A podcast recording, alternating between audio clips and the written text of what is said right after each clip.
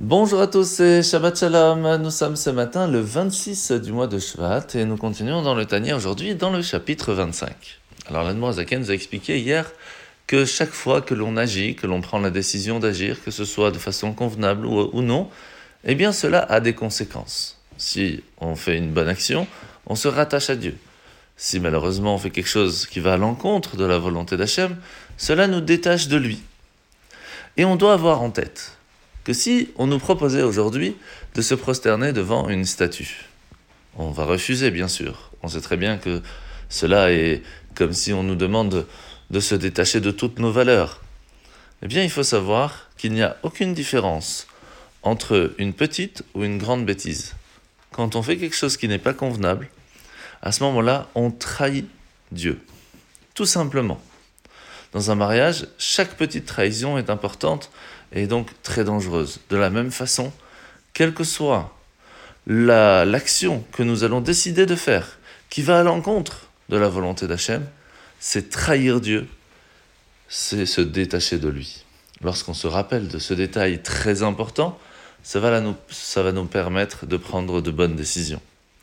Mais il y a une chose aussi qu'il ne faut pas oublier, c'est la teshuva. Ok, on a agi de façon non convenable. On voudrait demander pardon à Dieu. Est-ce que c'est possible? Oui, c'est le grand cadeau qu'Hachem nous fait, la possibilité de teshuva. Mais il y a un détail qu'il ne faut pas oublier. Si une personne se dit, ok, je vais faire quelque chose qui n'est pas convenable, quelque chose qui va à l'encontre de la volonté d'Hachem, mais je veux le faire pourquoi? Parce que je sais qu'après je vais pouvoir faire teshuva. Que se passe-t-il? La teshuva fait partie intégrante de la bêtise. Ce qui fait qu'Hachem ne va pas lui donner la possibilité à la personne de faire teshuva. Alors ça ne veut pas dire qu'il va le bloquer totalement, c'est juste qu'il ne va pas l'aider pour ça. Ce sera donc beaucoup plus difficile, mais jamais impossible. La mise de ce matin, c'est la mise positive numéro 98, 98. Le fait qu'il y a des aliments que, s'ils vont toucher quelque chose qui n'est pas pur, pourraient aussi ne pas l'être. Aujourd'hui, Rambam, Maïmonide, vient nous préciser qu'on parle surtout des aliments et des boissons qui étaient dans le temple. Parce que pour ceux qui sont à la maison, en soi, ce n'est pas obligatoire de manger tout le temps pur. C'est même quasi impossible. Surtout dans notre génération. Mais il faut savoir que dans beaucoup de générations, il y avait toujours des personnes qui faisaient très attention même à ça. De toujours manger de façon pure pour que leur maison, leur corps et leur vie soient toujours purs. La paracha de la semaine, c'est la paracha Mishpatim, où Hachem va poursuivre avec les lois qui régissent la conquête de la terre d'Israël et l'éradication de l'idolâtrie. En nous disant, plutôt que de servir les idoles, vous devez servir l'Éternel, votre Dieu. Va'avadetem et Hachem et Lokechem. Pourquoi utiliser ces deux façons de parler d'Hachem? Hachem, votre Dieu. Pourquoi on doit répéter? En fait, chaque nom d'Hachem a une force, a une euh, façon d'agir dans le monde. Il y a le nom d'Hachem qui est au-delà de la nature, qui fait les miracles, et puis il y a celui qui intègre la nature.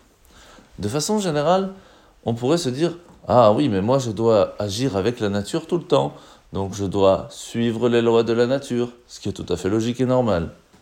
Pourtant, Hachem nous dit Si tu veux réussir à agir totalement et tout le temps dans ta vie, dans ta vie de juif, vivant avec un judaïsme fort.